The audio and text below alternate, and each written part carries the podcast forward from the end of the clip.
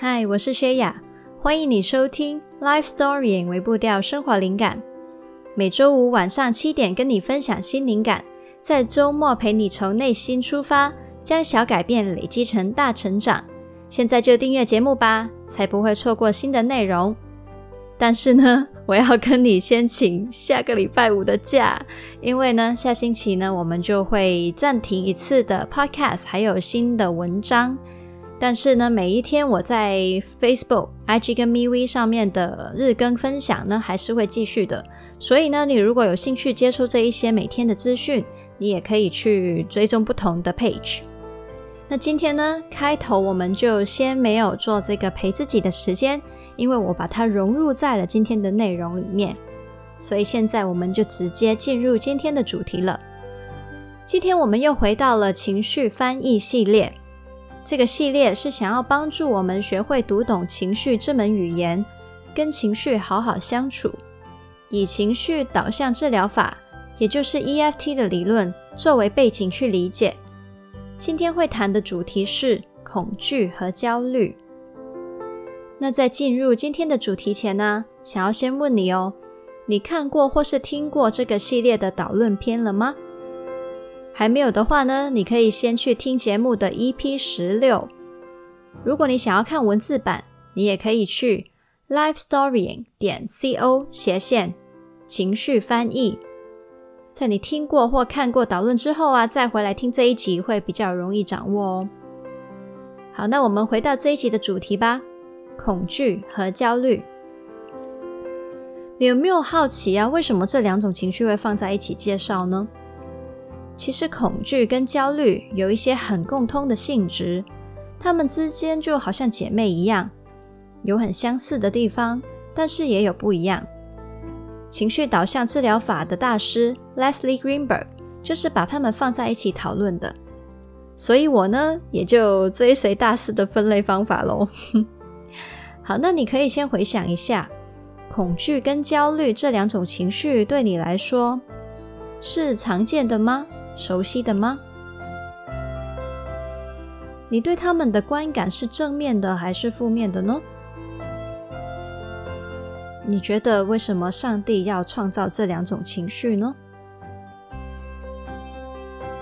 那正如我一直所说的，其实情绪本身是帮我们生存的。但是，当情绪因为不同的原因而出现不适应性的状况，我们就可能会觉得他们有点困扰。如果你可以活在一个完全安全还有资源无限的世界，你确实是不需要有恐惧跟焦虑这两种情绪的。但是，现实就是，我们正活在一个存在危险、竞争还有威胁的环境。如果没有了这两种感受的保护啊，我们可能真的会死得很惨。今天我们就会来看一下，到底他们在我们生命里面的角色是什么呢？而那些困扰我们的恐惧跟焦虑又是怎么一回事呢？还有最后会跟你分享，我们怎么跟恐惧、焦虑一起好好的相处。那为了让你更具体的掌握他们跟你之间的关系。我们现在呢，就来陪陪自己，接触一下你内心的焦虑。现在，深深的吸入一口气，然后慢慢呼出。今天的你，为了什么事情而感到担心或是紧张呢？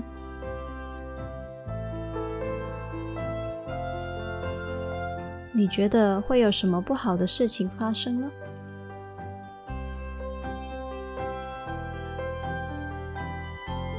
当你感到担心、紧张的时候，你的身体有什么感觉呢？你的动态跟表情是怎样的呢？你可以试着简单的描述一下。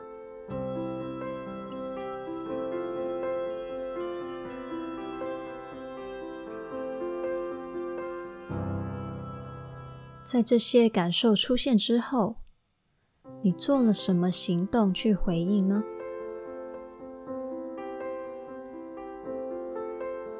现在重新的深深吸入一口气然后慢慢呼出。欢迎回来这里。你可以带着刚才这些探索继续去听我的分享，感受一下你的个人经历跟这些资讯之间有什么交流。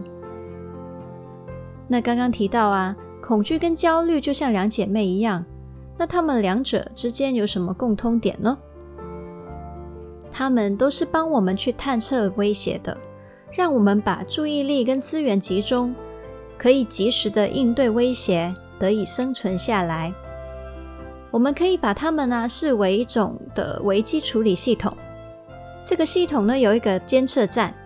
那会有监测人员负责在监测台上面持续的注意有没有危险发生。一旦是人员发现了有威胁的时候，他就会启动警报，然后整个系统的管理人员呢就会像消防员一样，马上集合成队出动，联合一起去解决危机。那其实呢，我刚刚讲的这个系统啊是有生物根据的哦。那些收到警报会出动的管理人员，其实就是一些的呃，我们身体里面的激素，像是肾上腺素啊，还有多巴胺啊，会帮我们把身体不同的部位状态调整成适合应对威胁的条件。像是你会心跳加速、呼吸急促、血管扩张、血糖升高，这些呢都是为了把血液、能量跟氧气更快、更多的。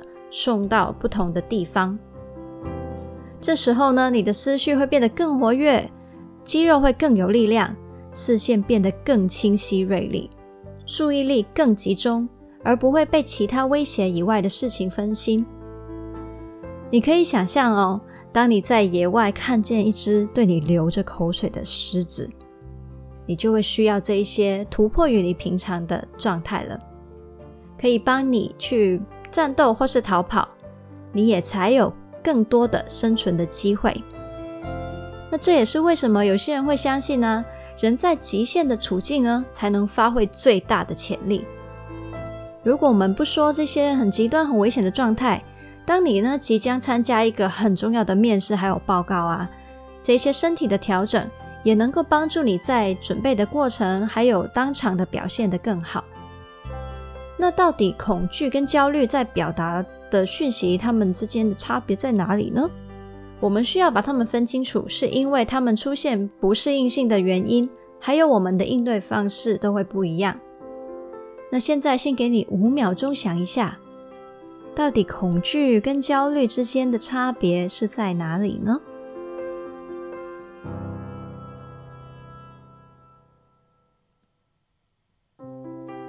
好，时间到。答案就是，恐惧的对象是在当下发生的威胁，属于现在式。比如说是在马路上突然有车迎面冲过来的时候，或者是当你看鬼片的时候啊，有鬼忽然间跳出来的那一刻。而焦虑呢，则是关于未来可能出现的威胁，是属于未来式的，是从不确定感所引发出来的。例如是明天的考试跟演讲，还有你在看鬼片的时候啊，一直在想着、猜着到底那只鬼什么时候会跳出来的那一种感受。那听到这里，你可能会想，诶，他们听起来真的对生存很重要诶，但是为什么我在经历的就是被这些的情绪纠缠困扰？有时候啊，他们不但没有让我表现更好，还反而让我表现得更差。然后生活得更辛苦哎，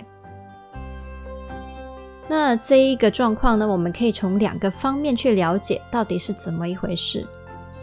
先说第一个方面，其实就是你的情绪强度到底有没有适中呢？恐惧跟焦虑其实跟其他的原发情绪是一样的，处于一个合适的程度，才能帮你发挥生存的最佳作用。适度的紧张并不是坏事。你想啊，对于威胁觉得太无所谓，不懂得紧张，其实就可能会让我们动力不足、准备不足，无法启动应对模式，甚至是无视风险，然后做出一些危险的行为。但是相反的，不合比例的过分紧张呢，则可能会造成一些过分高亢或是让我们僵化的反应，不但没有帮我们提升表现，还可能会造成负面影响。而其中一个我们会觉得他们让我们很辛苦的原因，就是情绪强度过高，让我们很不舒服，甚至有一种失控的感觉。好好的认识还有觉察自己紧张时候的状态啊，那你就可以更好的调节紧张水平，让它成为你的助力而不是阻力啦。而刚刚讲到的那一些，就是那个系统启动的时候的那些身体感受呢，其实都能够帮助你去觉察到自己正在感觉到恐惧或是紧张，然后探测到威胁了。那要跟我们的感受好好合作啊。就要在觉察到它出现之后，感受一下它的程度，然后做出相应的调节，接着你就能听懂他在说些什么。那恐惧跟焦虑对我们造成困扰这一件事情啊，我们除了刚刚讲的情绪强度之外，还有什么方向可以去理解呢？那你还记不记得啊？我在导论里面有讲过。情绪其实是有分适应性跟不适应性的，会让我们一直卡住的恐惧跟焦虑啊，其实有可能是属于不适应性的。先说一下恐惧好了，适应性的恐惧啊，会是符合威胁的危险程度的，像是你看到一只蜜蜂，你可能会有一点点害怕它会叮你；遇到劫匪的时候，你会感到极度恐惧。这些都是正常跟适应性的，但是你有可能有听过一种身心障碍，叫做恐惧症 （phobia）。而恐惧症也有很多种的种类，你或许会听过啊，像是密集恐惧症的人就会很害怕看到一些很密集的斑点跟颗粒；社交恐惧症的人很怕很多人的场所，然后需要跟人交流接触。幽闭恐惧症的人呢，就会害怕身处在密闭空间里面。那可能你还会联想到更多更多的恐惧症。虽然有时候我们会拿这些词来开玩笑啊，比如说我们会说啊，不太喜欢交际，就说自己有呃社交恐惧症。但是其实呢，真正的恐惧症患者经历的恐惧反应，并不是我们平常那种一点不舒服而已，而是呢。他会有强烈的心跳加速、呼吸困难，甚至会有窒息的感觉，还有更多更多可能让他不舒服的的事情发生，非常的影响他们的日常生活。那你可能会觉得很难理解，嗯，这些东西到底有什么好恐怖、好怕的呢？但是呢，不适应性的恐惧就是这样啊。恐惧来源其实对于当事人没有那么大的威胁，但是当事人经历到的恐惧却是不合比例的强烈，还有难以控制。其实呢，并不是有恐惧症的人才会有不适应性的恐惧哦。我们每个人或多或少也可能会对于某一些恐惧来源有一些难以解释的反应。你也可以注意一下自己有没有类似的状况呢？好，那聊完恐惧，现在来聊不适应性的焦虑。不适应性的焦虑也一样，焦虑反应跟焦虑的来源可能不合比例。通常一些身边的人看就会觉得，你有必要那么紧张吗？的那一些事情。有的人呢，一到考试就会紧张到拉肚子，或是想到即将要见到某个人，然后就先连续一个星期失眠等等的。然后呢，还有一种非常非常常见的焦虑，可能你也会有哦，就是对表现的焦虑，担心自己做的不好，担心别人怎么看。可能你会发现啊，这种状态其实焦虑并不是最原始的情绪，在焦虑之下，还有一层叫做羞耻感的情绪。因此呢，这类人就会习惯用过度努力的策略来生存。感到越焦虑，就付出越多，准备越多，越想要努力的避免被别人发现那个不够好的自己。那这些概念呢，在周牧之老师的新书《过度努力》就有很详细的诠释了。你有兴趣的话，也可以在资讯栏里面找到购书链接。那我其实也可以偷偷告诉你啊，我就是一个超级过度努力的典型哦。那我其实也在这条路上面很努力的去调整自己。好，那另外一种不适应性的焦虑的形态就是广泛性焦虑症。简称英文是 GAD。这类患者呢，其实生活得更辛苦。他们的焦虑呢，是没有特定来源的，长期都会对生活里面的一些大小事感到焦虑担心，就会像一条橡皮筋，永远的拉得紧紧的，完全无法放松。那在这里呀，你也可以注意一下哦，我一直在说的不适应性的情绪。都是在说不合比例，而不是不合理。每一个人的情绪反应背后都牵扯太多原因了。不适应性的恐惧跟焦虑啊，都有可能是受到基因跟教育的影响，也有可能是连结在某一些创伤的。每一个人的基因还有个人经历都不一样，而你呢，不是他本人，更不可能全盘的去掌握这些因素。所以，的确没有办法去评断对方这些的情绪有没有合理。讲一个例子，你可能比较好懂。假设呢，有一个人他的创伤回忆里面有洋娃娃存在，长大后啊，他只要看到洋娃娃，还是会极度恐慌。我们会说：“哎，你作为一个大人，看到洋娃娃会恐慌成这样，是不合比例的。”但是呢，当你知道他的经历了。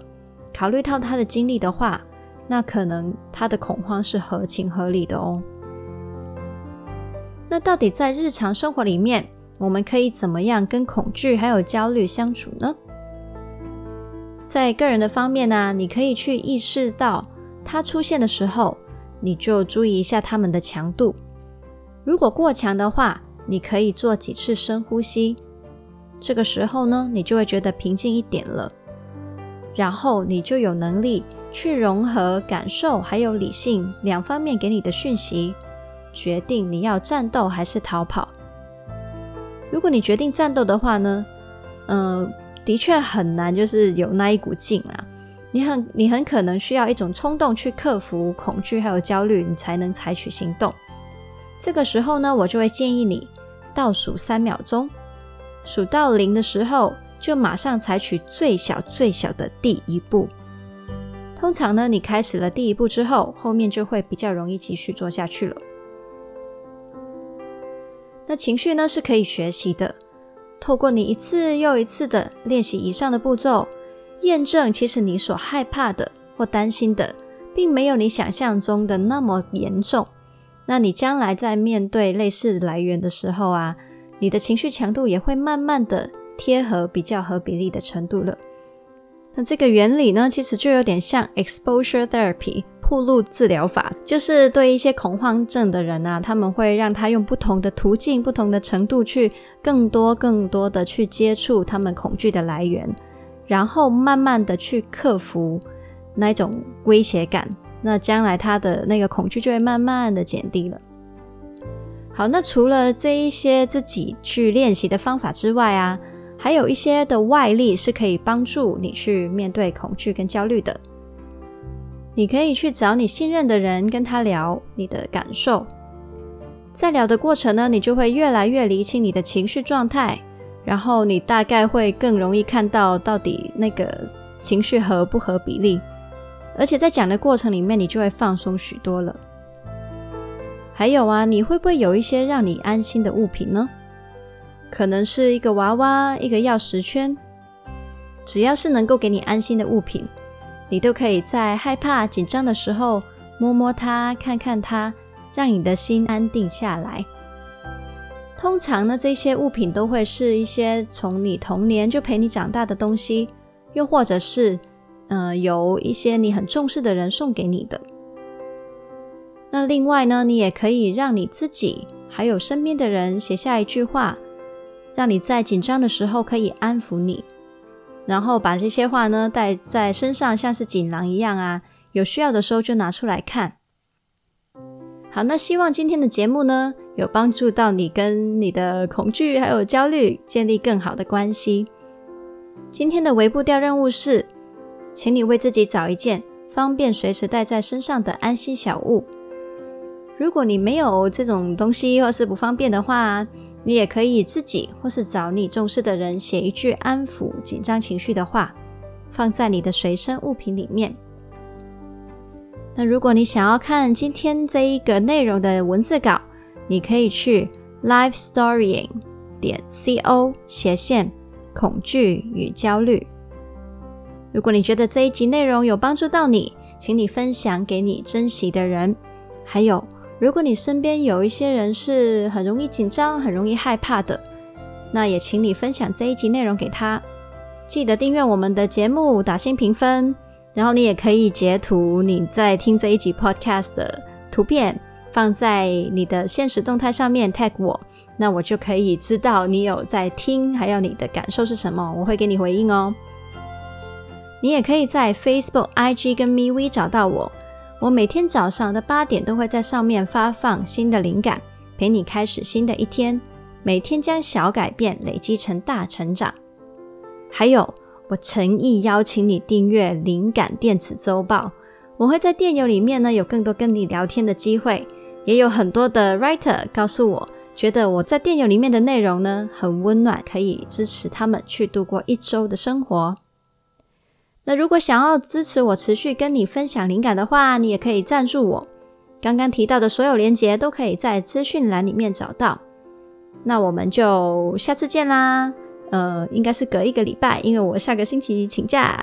好，那 Happy Life Storying，拜拜。